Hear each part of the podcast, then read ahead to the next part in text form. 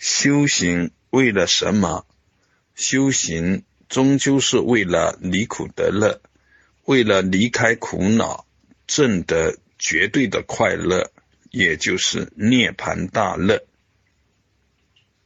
修行的目的如果不够清晰，那么在修行路上就很难持续的往彻底自在的境界去前进。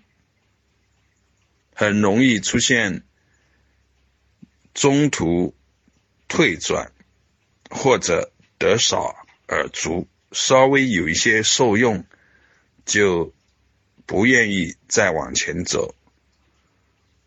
这样的情形终究会再遇上烦恼，而且那个时候会更为猛烈。修行的路。一旦往前走，正道直行是不可能回头的。就算一时的半途而废、中途退转或者得少而足，终究将在烦恼现起的时候，感受到不同于此生未修行之前的体会。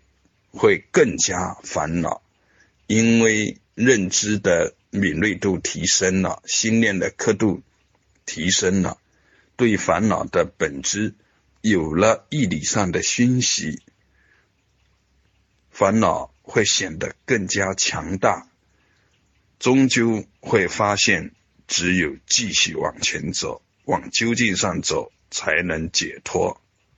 无论从事什么。对所要达到的效果、所要前进的方向有一个相对清晰的认知，能够对在过程中的自身源源不断的提供支持，让自己有更强的力量去层层过关。如果目标方向不够清晰，那么，愿心初心是难以维系。我们修行目标是为了觉醒圆满，为了彻底的实现慈悲与智慧的圆满，为了彻底的自在，这个必须清楚如是见。